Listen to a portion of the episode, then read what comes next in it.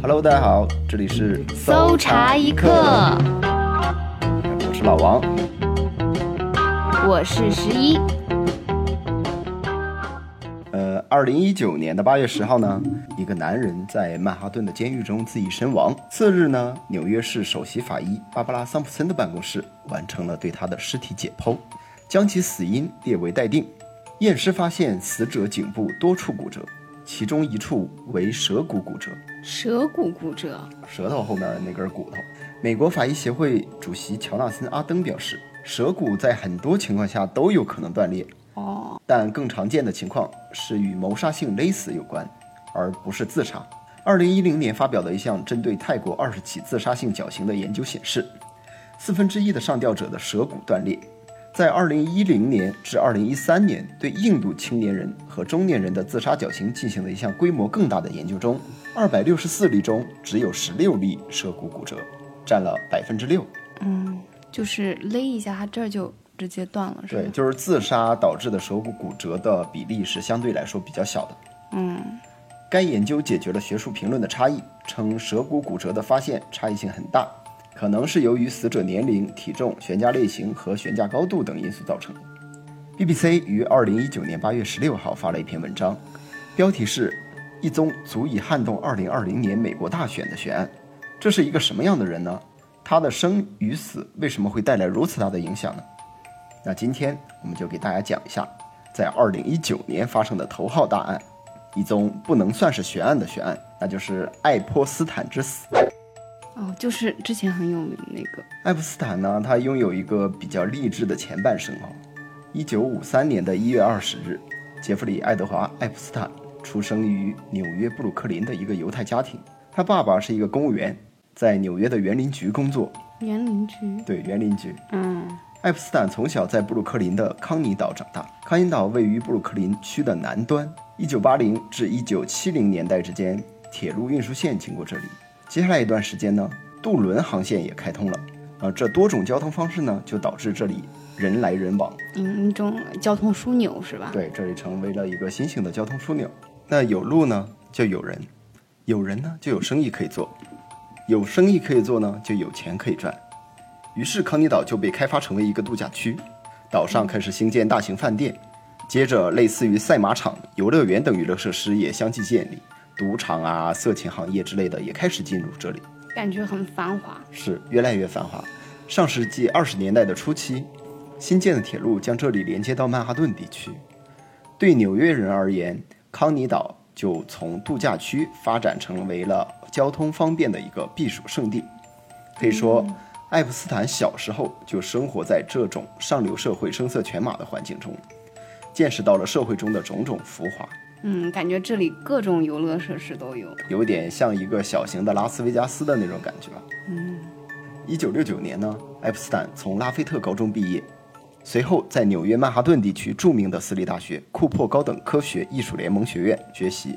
但是呢，两年之后他就退学了，就像比尔盖茨啊、乔布斯啊、扎克伯格这些人啊，后来呢就又继续就读于纽约大学的一个数学研究所。哦，但是呢，最后也没有能拿到学位。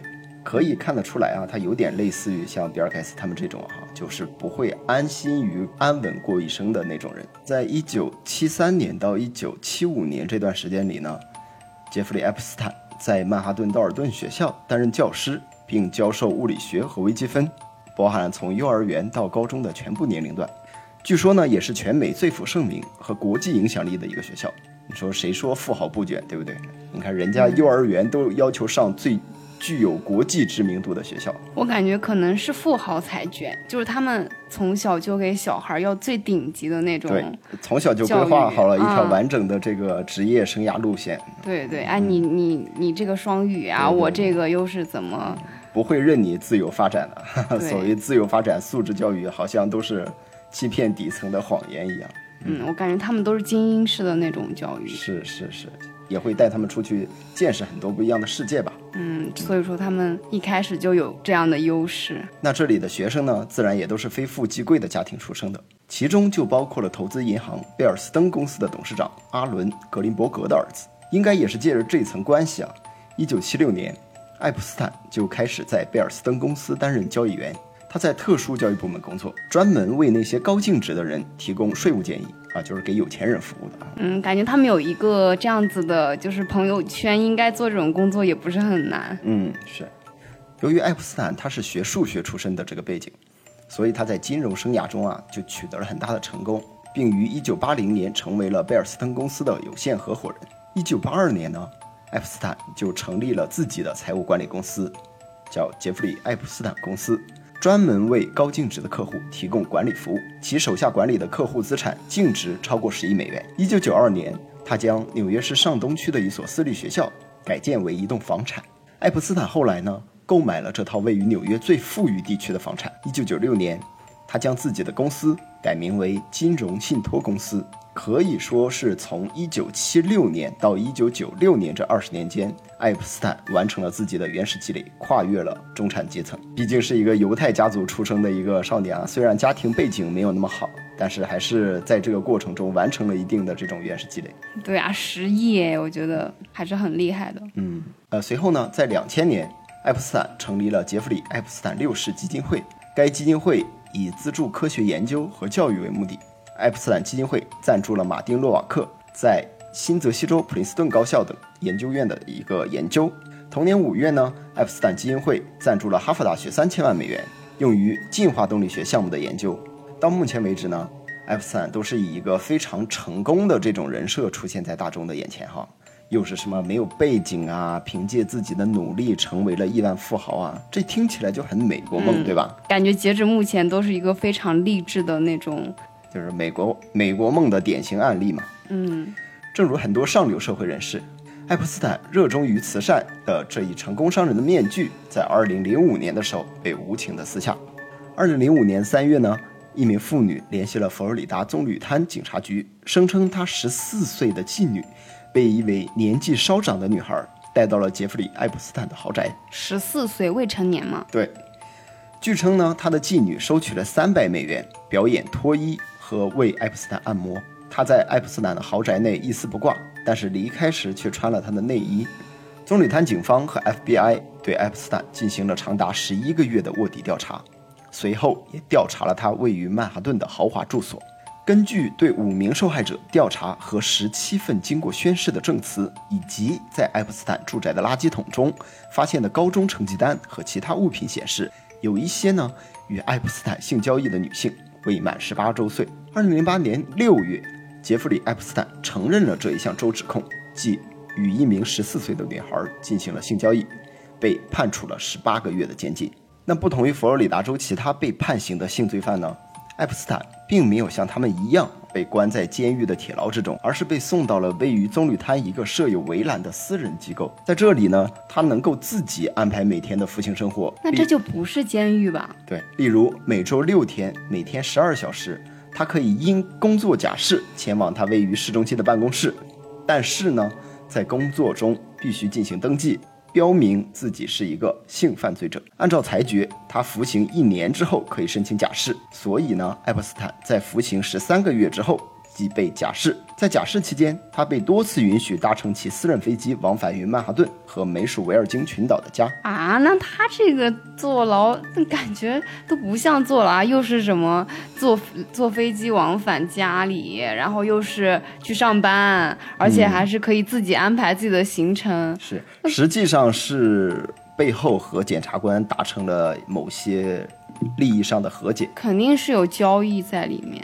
资本主义社会下呢，资本家同法律的关系还是很暧昧的啊。被法律裁决，啊，这里打引号裁决啊，被法律裁决的爱普斯坦丝毫没有忏悔这种想法。二零零八年二月六日，一名弗吉尼亚州的不知名的女士向美国联邦法院对杰弗里·爱普斯坦提出了五千万美元的民事诉讼。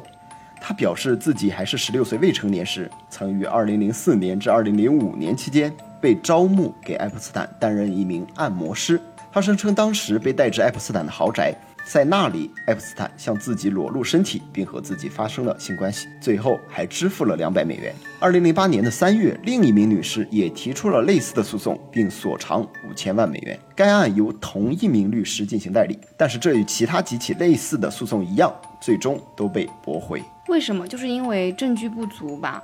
这种应该很难取证。是很难取证，也是一方面，也有可能是背后和法官达成了某些黑暗交易。对，虽然爱普斯坦与所谓的受害者签署了大量的庭外和解协议，但是截至二零一五年的一月，他仍有一些案件尚未解决。二零一五年的一月，三十一岁的美国女性弗吉尼亚·罗伯茨在其宣誓证词中宣称，她十七岁时曾沦落为杰弗里·爱普斯坦的性奴隶。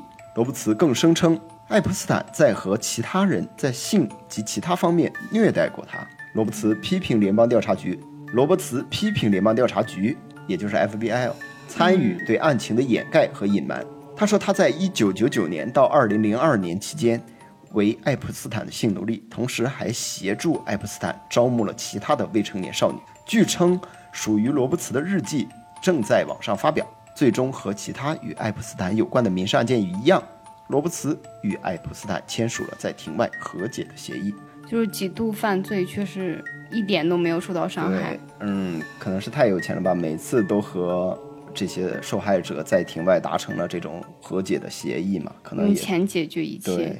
然而事情呢远不止如此，在二零一四年十二月三十日，美国司法部同意了杰弗里·爱普斯坦在二零零八年的有限认罪。在佛罗里达州，据刑事受害人权利法向联邦法院提起民事诉讼。一份提供给法庭的文件指出，爱普斯坦运营着一个性虐圈，并向重要的美国政治家、显赫的商业领袖、外国总统、知名总理及政府高干提供未成年少女。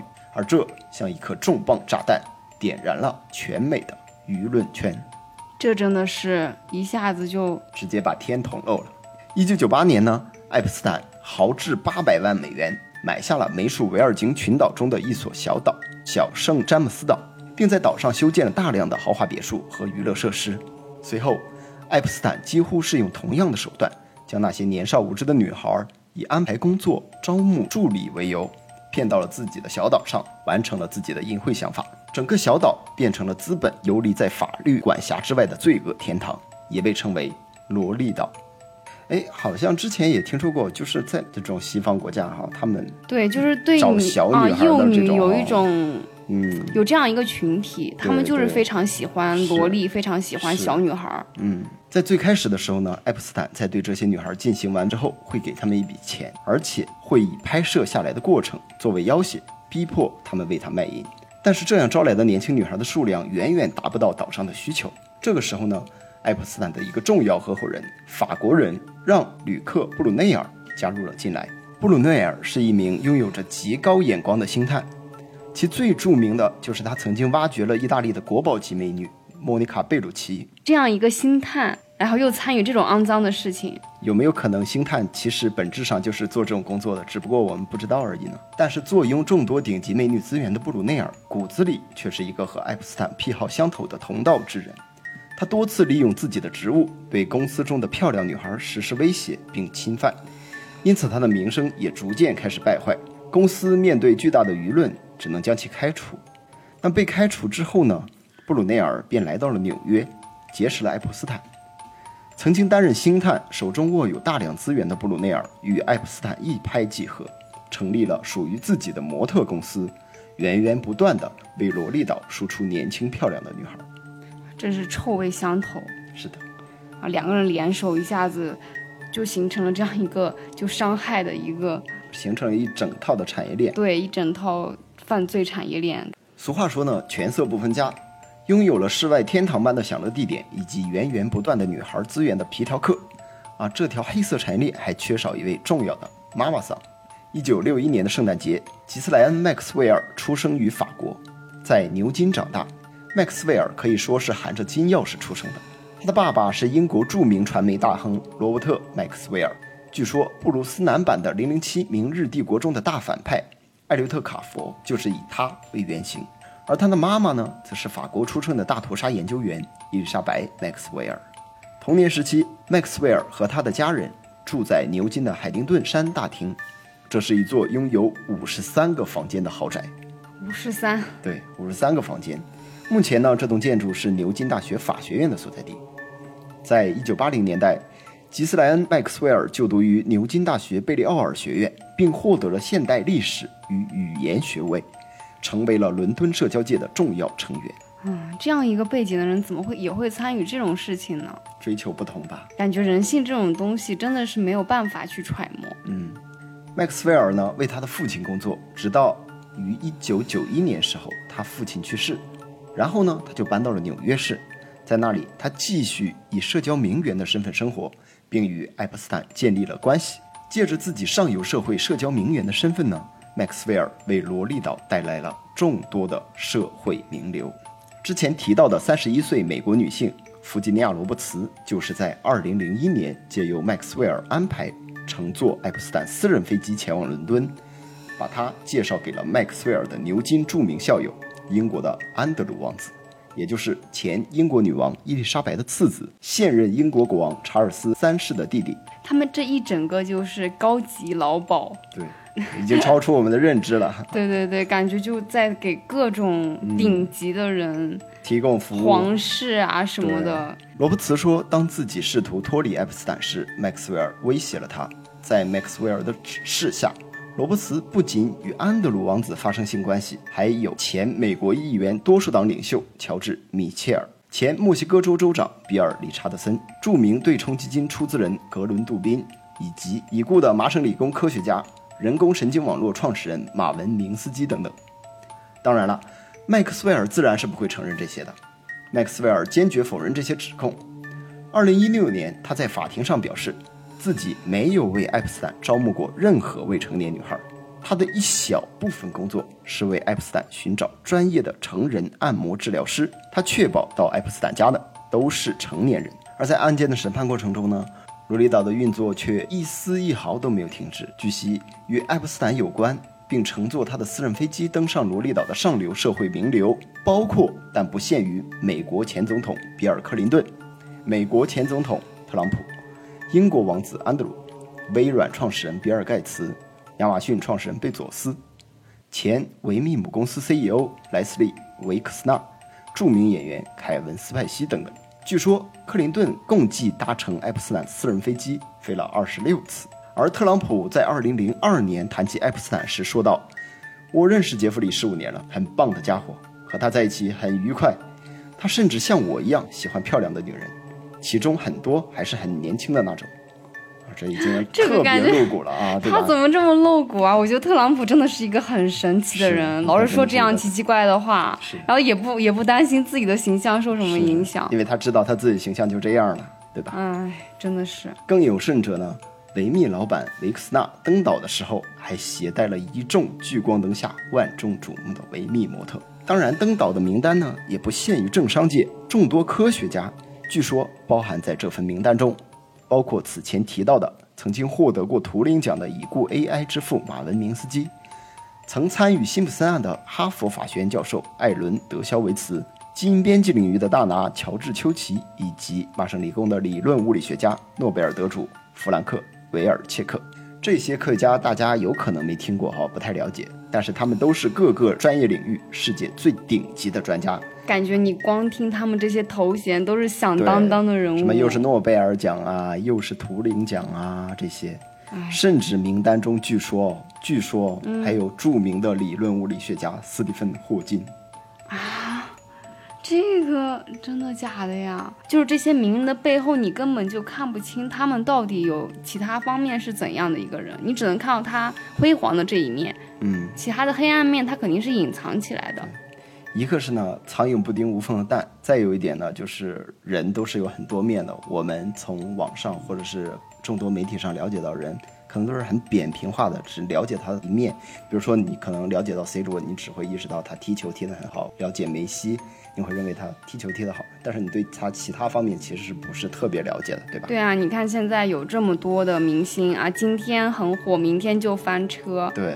就是我觉得互联网有有也有这样的好处吧，就是现在就很多明星不为人知的一面，就有可能会这样暴露出来，让我们了解，其实他们也不是所谓的都是人上人，就他们也不是所谓的，他们也不是那种所谓的完美的人类，对吧？对，也其实有很多人，他其实背后藏着很肮脏的一面。二零一九年七月六日呢，因涉嫌与佛罗里达州和纽约州的未成年人性交易，爱泼斯坦在新泽西州再次被捕。联邦调查局特工在其位于纽约曼哈顿的住宅中发现了大量淫秽照片。纽约州检方正式起诉他进行性交易以及合谋拐卖未成年女性。爱泼斯坦对他的指控呢表示不认罪，他被捕期间无法获得保释。依据爱泼斯坦犯下的罪行，他可能被指控一项未成年人性交易罪，一项未成年人性交易共谋罪。如果这两项指控都成立，那么这位六十六岁的富豪可能最多会被判处四至五年的监禁。然而，他如果下半辈子都能在监狱里面度过呢？似乎对他来说也是一个很好的选择。但是在二零一九年八月十日晚，他却被发现在自己的囚禁室内离奇自杀。该案件最大的疑点有点类似我们之前讲过的华莱士案件，其中包含了一系列的巧合。爱普斯坦两周前一度被置于自杀防范的监控之下，但随后被取消，且狱方呢并未解释理由。而且爱普斯坦的牢房本应每三十分钟就检查一次，但就在他自杀的那天晚上，这一程序并没有执行，感觉像是人为的一样哎。是。就在爱泼斯坦自杀前一天，美国联邦法院公布了大量文件，包括一名受害女性指控自己在未成年时被迫成为爱泼斯坦的性奴的细节。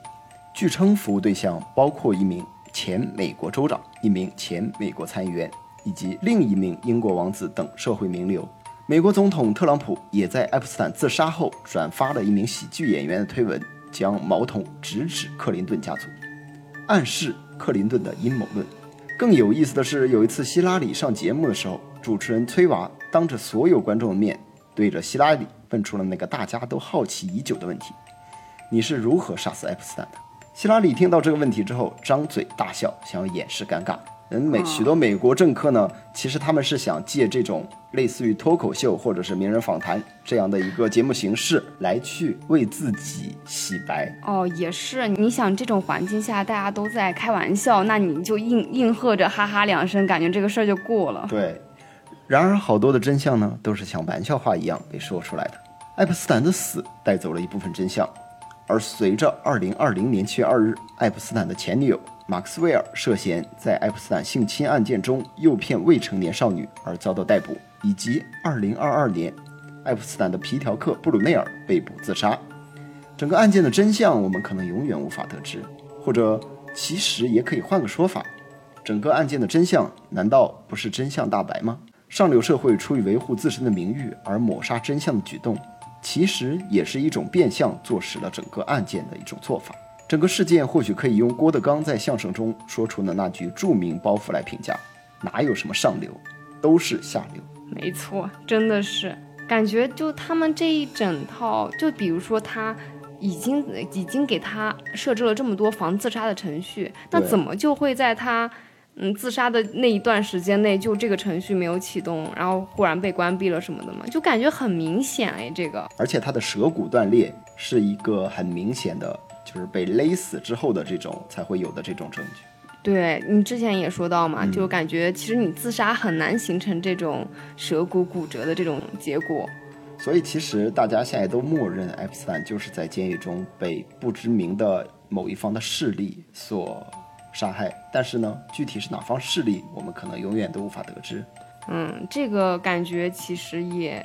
就是让大家能想得到，嗯，你想想，你涉及到这么多的利益方，然后又是一些社会上的顶层的这些人物，这些这些关系，是他们怎么会让你接着去影响他？就怎么会让你一个炸弹这么安全的存活下去呢？是借助着爱普斯坦这个事情呢，其实大家也更多的接触并认识到了上流社会他们，嗯，所戴着这种虚伪的面具嘛，嗯。只不过是在传统社会中，可能我们没有过多的方式去揭露他们这种丑陋的行径，但是现在呢，借助互联网或者其他一些，呃，社会活动，我们可能更多的去意识到他们这种行为。所以以后也请大家尽量不要被他们的这些行为所蛊惑。嗯，就是你不要觉得那些他们说的话都是正确的，你那些人上人都是多么多么高高在上的。嗯，一些人其实他们每个人都是有自己不为人知的一面的。是的，嗯，还是做好自己。那本期节目就到这里了，喜欢我们节目的小伙伴，求大家多评论、多点赞，我们期待与大家的互动哦。这里是搜查一刻，我是老王，我是十一。我们下期再见。